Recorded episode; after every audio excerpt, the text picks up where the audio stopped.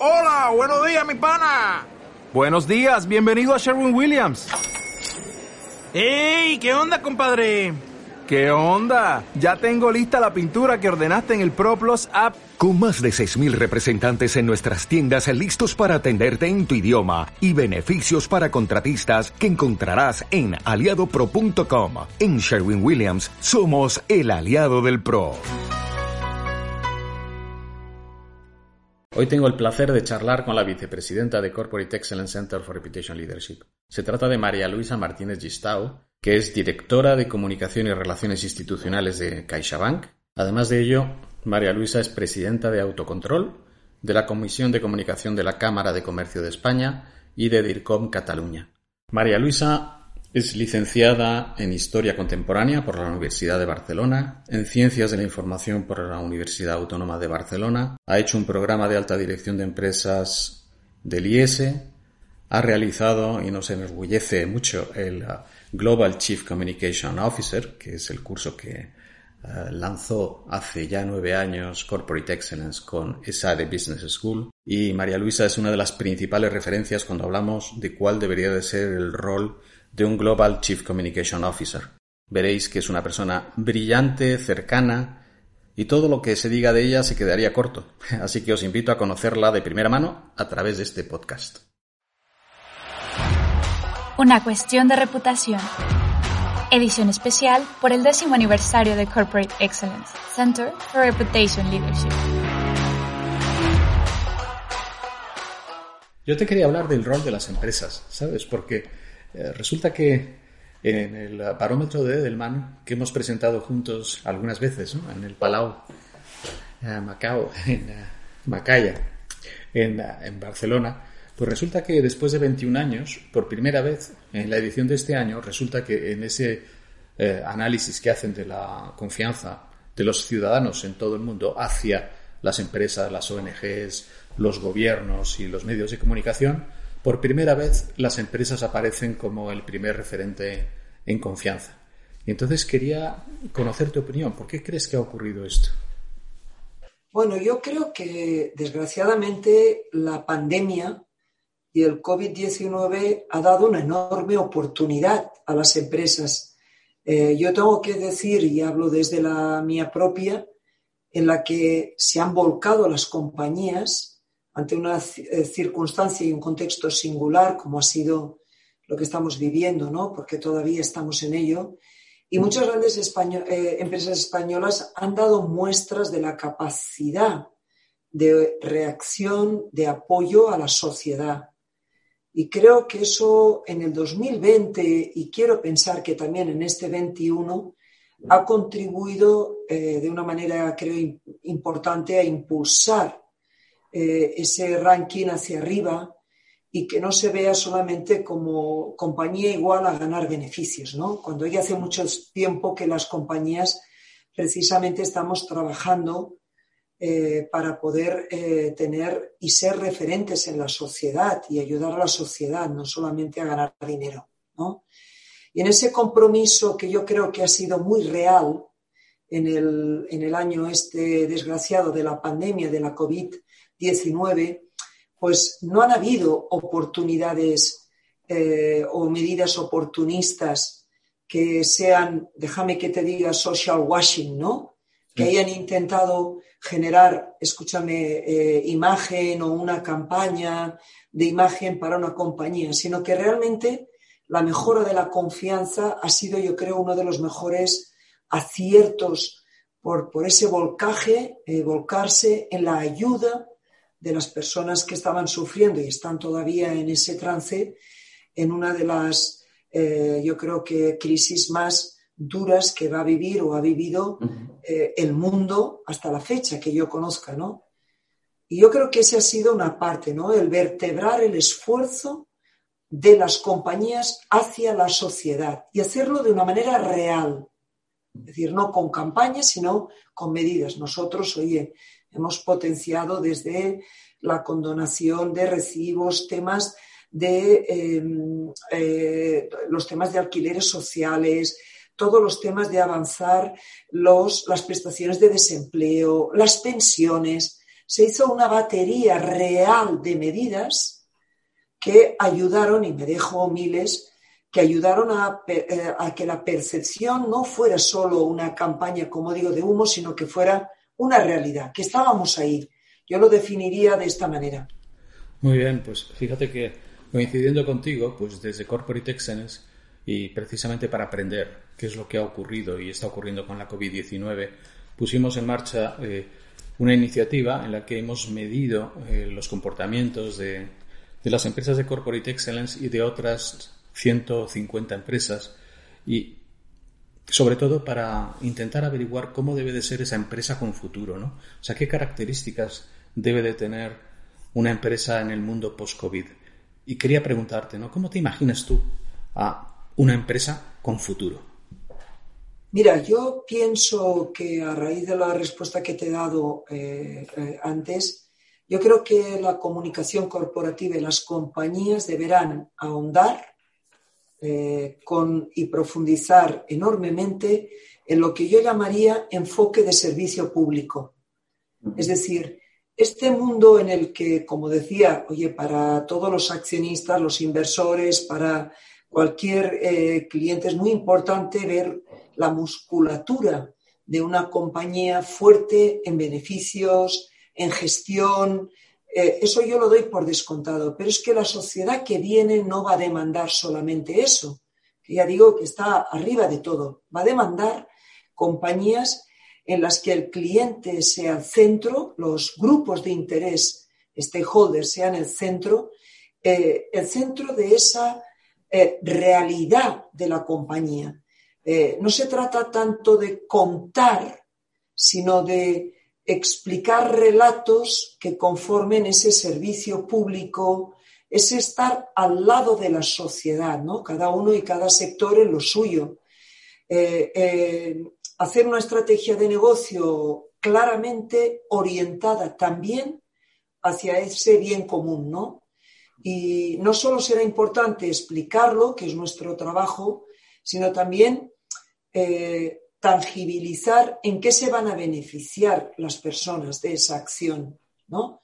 Es decir, no solo es un bla, bla, bla eh, en el que, oye, qué buenos somos, la sostenibilidad, la paz en el mundo, el cambio climático, sino que deberás, oye, explicar muy bien cómo tu compañía beneficia a los grupos de interés, a la sociedad en general, que hay un compromiso con el entorno y que hay unos compromisos que son medibles y que son tangibles. Yo creo que la sociedad ahora ya no se cree esas cortinas de humo, de imagen, etcétera. Eh, una comunicación que eh, debe ser empática, precisamente porque tiene esa orientación eh, de cercanía hacia la sociedad, fruto de la conversación, de los análisis. Tú ya sabes que yo creo muchísimo en la medición, en la escucha, en el análisis antes de comunicar, el saber, si no puedes hacer comunicación si no sabes lo que dice la sociedad. Entonces va antes una cosa eh, que otra que esta, ¿no? Entonces yo creo que los eslóganes oportunistas, ese mundo que, hemos vivido, ojo, ¿eh? ¿eh? de eufemismos vagos que no tienen realidades tangibles detrás, se ha terminado el consumidor está interconectado, conoce muy bien cómo comprobar si esa compañía tiene ese humo a su alrededor y por lo tanto el facts and no whats que dicen muchos de los gurús de este, de este asunto, para mí es, es, la clave, ¿no? Vivimos en un entorno post-digital ya, estamos entrando ya, lo de vamos a digitalizarnos y ya, ya nos hemos metido de lleno, ¿no? Eh, e hiperconectado, por tanto ya no valen gestos, eh, como decía, ¿no? eufemismos o vaguedades, sino que lo que vale es que te van a examinar con lupa y esa lupa va a tener que tener realidades y por tanto las compañías van a tener que trabajar en ese mundo, ¿no? Pues eh, mira, en este nuevo mundo que, tú describes y en este perfil de empresa ah, con futuro, pues eh, tenemos ahí a los intangibles y la gestión excelente de los intangibles como algo que, que creo que es importante, pero que también tiene mucho camino que recorrer por delante. ¿no? ¿Cuáles son las palancas que tú consideras más importantes para poner en valor pues, la gestión de la reputación y de los intangibles en general? ¿Dónde podemos poner la energía? Sí, como tú bien dices, estamos inmersos ya en lo que yo describo y los expertos dicen, ¿no? En la economía de los intangibles. Para mí ese es un concepto que es nuevo, pero que dice muchísimo. Porque la economía de los intangibles viene a decirte que los stakeholders, consumidores, clientes, inversores, reguladores inclusive, someten a las empresas a un mayor escrutinio. Es decir, lo que decíamos antes, estamos bajo la lupa con mayor precisión eh, de, tu comportamiento, de tu performing. Eh, no solo eh, en cuestiones como la transparencia, que hagas bien un deal, un negocio, sino también en tu comportamiento ético.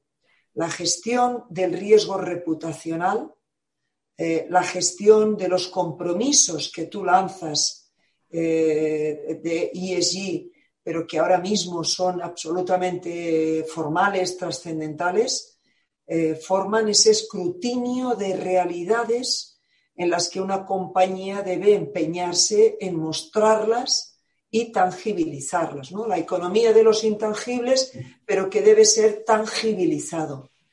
Y esto eh, hace que estos grupos de interés, que gracias a la digitalización y como decía, al auge de las redes sociales, tienen un enorme poder de movilización.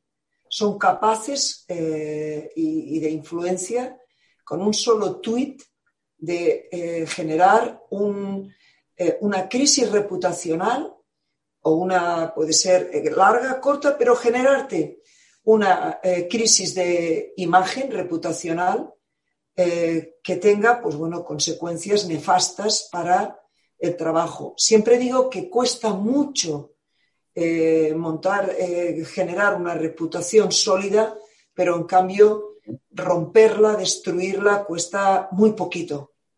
Y esa, y esa, mm, esa vulnerabilidad de la reputación, porque no deja de ser un valor muy vulnerable debe tener en los profesionales y en las compañías eh, acelerar y acentuar cada vez más lo que antes decíamos de la economía de los intangibles, ¿no? De demostrar que tú estás trabajando, ¿no?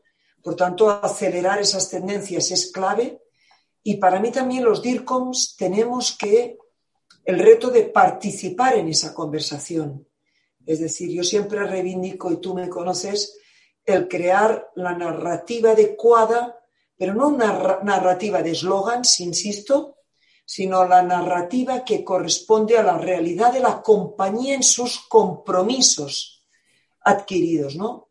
Y eso yo creo que es la base de la gestión futura. O sea, ya no vale con un eslogan y un claim hiper atractivo, he dado con ello. Si detrás no hay realidad, el mundo digital, post-digital, eh, retirará enseguida la credibilidad, la reputación a la compañía en, ese momento.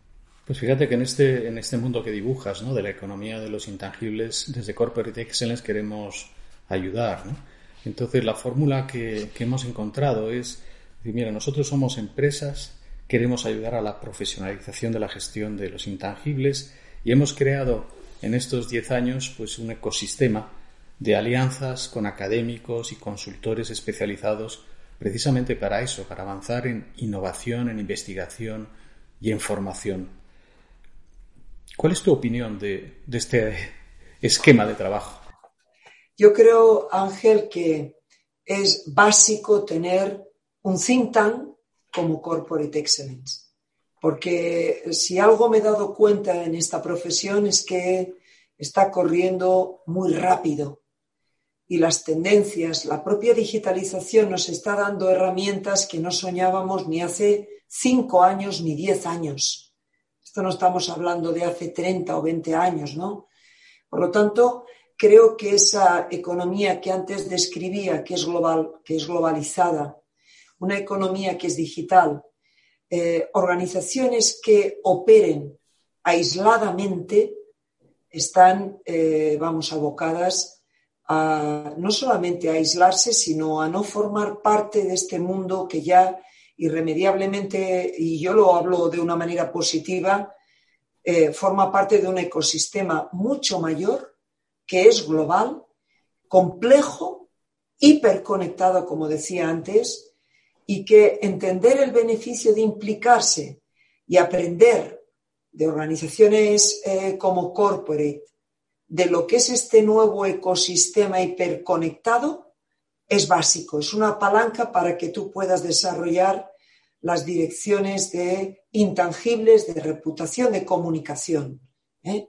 Como se ha podido comprobar, y te decía antes, durante la pandemia a la hora de desarrollar nuevos tratamientos y vacunas en tiempo récord.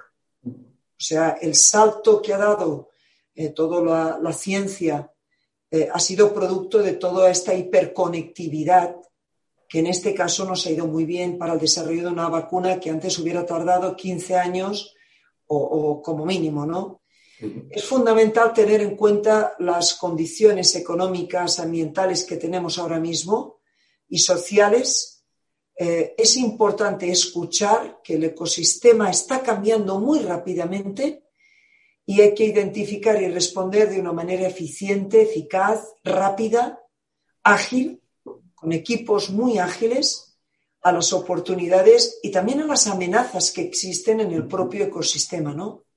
Por tanto, en este sentido, las alianzas que lleváis tejiendo, llevamos tejiendo desde Corporate Excellence durante tantos años con académicos, científicos, con investigadores, para mí es una fórmula eficientísima de activar el conocimiento que se está produciendo, que desde las propias organizaciones sería imposible, que de una manera externa benefician a todos los profesionales. No hay nadie que no pueda eh, negar que la formación y el conocimiento en este momento forman parte del quehacer de los profesionales que estamos gestionando las compañías, ¿no? en el ámbito de la digitalización. Por tanto, yo desde ahí aplaudo eh, lo que es corporate y sabes que tienes en mí un afán número uno porque sé del valor de la aportación de todo esto que os acabo de decir, ¿no? del tejido de alianzas de conocimiento. Pues muchas gracias, porque francamente este tejido lo hemos creado entre todos y es un tejido que, que nos permite ubicarnos como intermediarios de innovación. Y entre las cosas que hemos eh, aprendido, eh, pues yo quería empezar por una, porque es eh, el primer paso de la hoja de ruta de la gestión excelente de los intangibles, y es el propósito. O las empresas con propósito se están convirtiendo en una, una característica que es fundamental de lo que acabas de denominar como la economía de los intangibles. Pero al mismo tiempo, en muchos casos se define el propósito, pero no se implementa. Se queda en un ejercicio solo de comunicación. ¿Tú crees que, están preparadas las empresas para realmente definir e implantar un propósito que sea transformador, que sea facilitador para la toma de decisiones dentro de la empresa y para la resolución de los dilemas a los que nos enfrentamos cada día? Pues mira, eh, tengo mis dudas, Ángel porque la primera reflexión que hago, por supuesto, no le quito el valor al brand purpose y al propósito de las compañías, porque creo que es el eje, es el core central de eso que hablaba al principio, de que forma parte de tu relato. Es decir, eh, primero decía la realidad, pero si no tienes unos ejes eh, a la hora de unos valores corporativos que marquen tu relato, es muy difícil. Yo pienso que todas las organizaciones deberían tener un propósito y si no lo tienen, tienen un problema.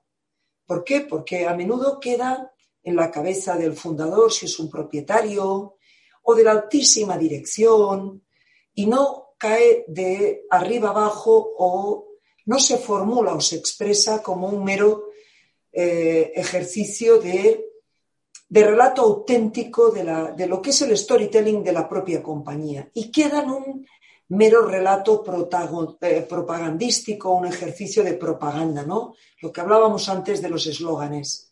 la definición e implementación de un propósito corporativo es tarea clave, para mí es esencial. Eh, ¿Por qué? Porque orienta el futuro de la compañía, no solo su presente, sino el futuro. Sitúa a los grupos de interés. No nos olvidemos tanto internos como externos, porque si no tampoco no saben por dónde va su propia compañía, ¿eh? y hablo de los propios empleados que a veces nos olvidamos. ¿eh? Y una de las habilidades diferenciales del DIRCOM, yo creo que debe ser precisamente la de eh, trenzar, generar ese propósito con la misión y valores de la organización y crear ese relato, insisto, que es fundamental para darle la naturaleza eh, y la implicación a esos grupos de interés. Si no, eh, la verdad es que está huérfano la compañía, las empresas huérfanas de esa narrativa o storytelling. Yo siempre digo que el, brand purpose debe responder a tres grandes ejes que para mí son fundamentales. ¿no? Un, primero, la veracidad. Es decir, si uno no es veraz como compañía, eh, eh, lo cierto es que la realidad eh, se impone, es muy tozuda ya puedes de nuevo hacer grandes eslóganes, pero lo que acredita a una compañía son sus hechos. Y si esos hechos no están y forman parte de la estrategia de la compañía, pues la verdad, este principio eh, diluye ya el resto, ¿no? Ya no puedes hacer un buen brand purpose ni un propósito. Esto también incluye ser transparente, ¿eh?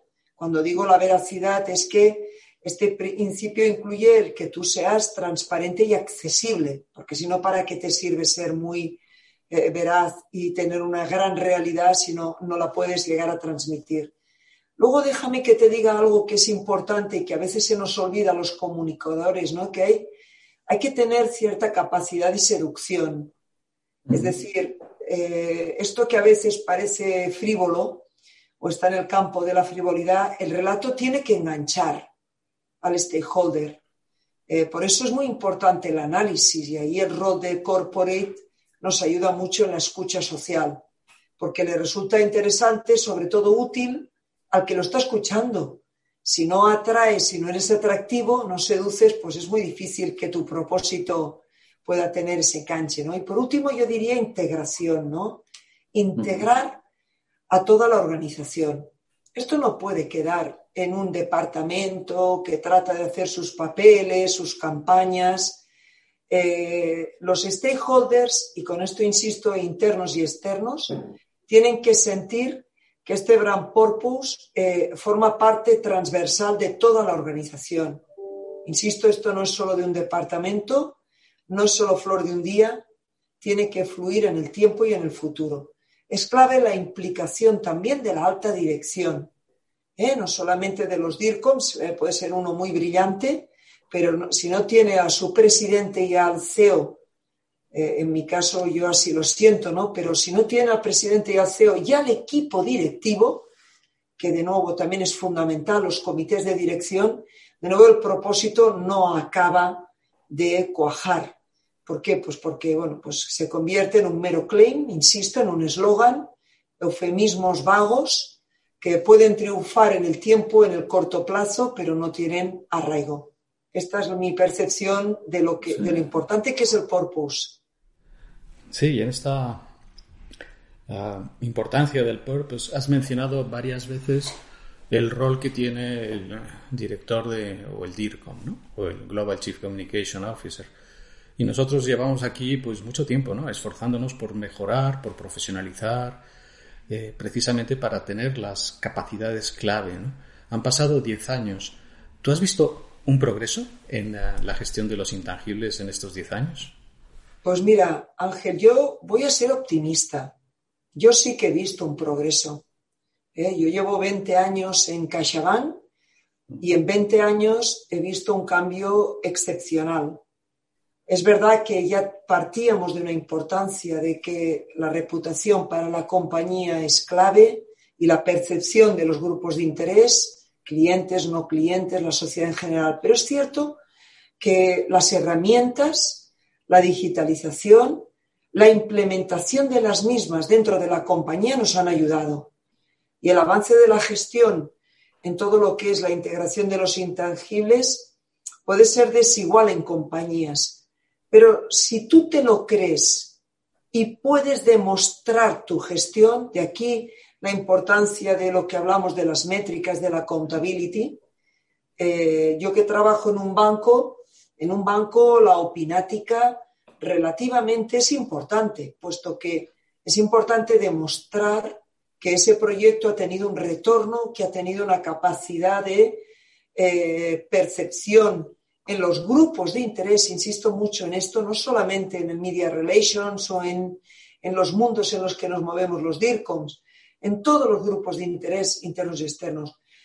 A nivel general, yo creo que sí, hay una mayor profesionalización de la gestión que tiene el reflejo, como te decía, en estos ámbitos, como la medición de impacto, el desarrollo de modelos de gestión del riesgo reputacional, en el que nosotros estamos trabajando muy seriamente, o el desarrollo de nuevos formatos como hablábamos, de, y canales que nos proporciona la digitalización, ¿no? Al principio del mundo de las redes todo el mundo le tenía mucho miedo. Ay, ay, ay, ay, ay, ay. Pues la verdad es que la digitalización es una enorme y gran oportunidad de gestión para los directores de comunicación. Esto ha llegado a muchas, ha llevado a muchas organizaciones, pues hombre, a tener que cambiar muchas cosas eh, no hay que tener miedo. Yo siempre digo a mi equipo que crear áreas específicas, gestionar temas interna o externamente es la clave para llevar al cambio. De un día a otro es muy difícil porque las organizaciones a veces son lentas, pero desde luego en el tema de la accountability que hablábamos, la medición, en el tema de la reputación de la comunicación digital o la propia sostenibilidad, la verdad es que eh, ha dado un salto tremendo. Lo importante aquí es que la alta dirección eh, escuche esos avances y los conozca.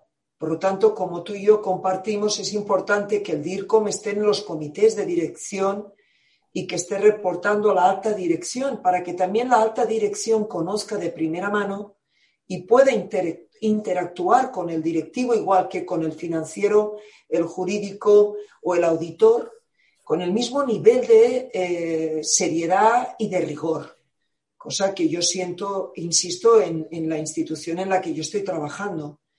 Pero en paralelo somos testigos a que esto está cambiando a una velocidad de rayo. Yo diría que esto, yo no vislumbro el final porque creo que ha crecido la importancia del profesional, pero también eh, va a cambiar enormemente. Por lo tanto, creo mucho en la formación y ahí Corporate nos está trasladando a través a veces de cursos cortos, largos, el Corporate eh, Chief eh, Communication Officer es clave. Yo lo hice y siempre soy una propagandística enorme porque a mí me ayudó mucho de verlo global, ¿no? Yo insisto mucho en que el futuro pasa por la formación. Y todavía las escuelas de negocio y las universidades no están en ese punto de estado del arte. Y eh, organizaciones como la de Corporate Excellence son clave, porque ayudan al estado del arte, ¿no? Luego allí, pues en paralelo, escúchame, nosotros tenemos que aportar a las organizaciones también. No podemos ser meros eh, transmisores y editorialistas, como a mí me gusta decir, ¿no? Tienes que bajar la realidad de la gestión, ¿no?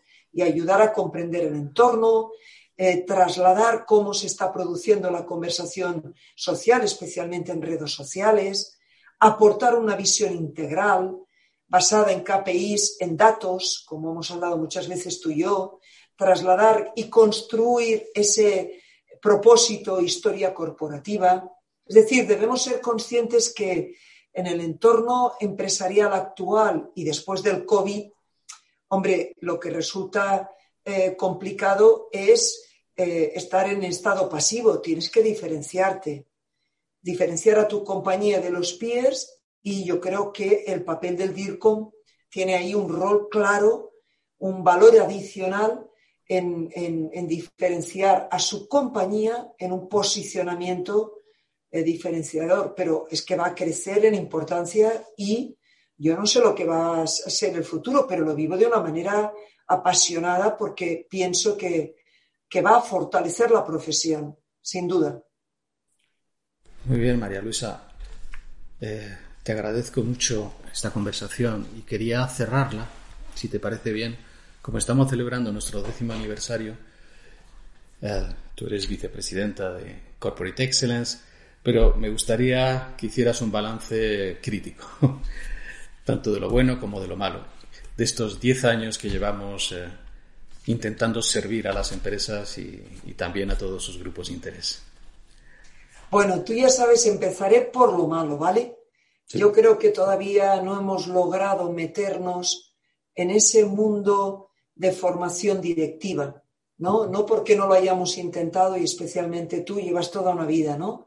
Pero todavía las grandes escuelas que marcan a esos directivos de futuro no incluyen la seriedad que merece nuestra disciplina, nuestra posición directiva en las compañías. Yo vivo en un banco en que se toma muy en serio mi posición, estoy en el comité de dirección, eh, pero es verdad que mi formación la he hecho gracias a pues, tener corporate, haber pasado por mil y unas formaciones, pero no he pasado por una, como pues oye, los financieros, los abogados y tal, por una escuela de negocios que me haya hecho a la, par de eh, coger eh, skills sobre mi profesión, ser directiva.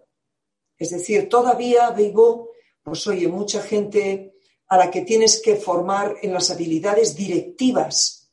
Las organizaciones quieren directivos también, no solamente skills, sino que sepas desenvolverte en una organización de una manera directiva. Yo sé que el, el curso global del Chief Communication Officer es completísimo. Pero, y, suerte que lo tenemos, siempre lo defiendo, Ángel, pero es cierto que, hombre, respecto al futuro sería interesante, ¿no?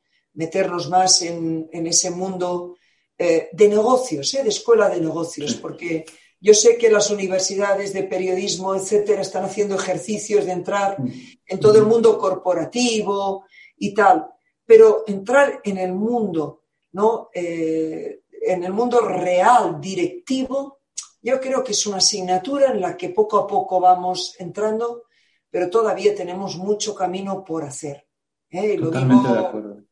¿eh?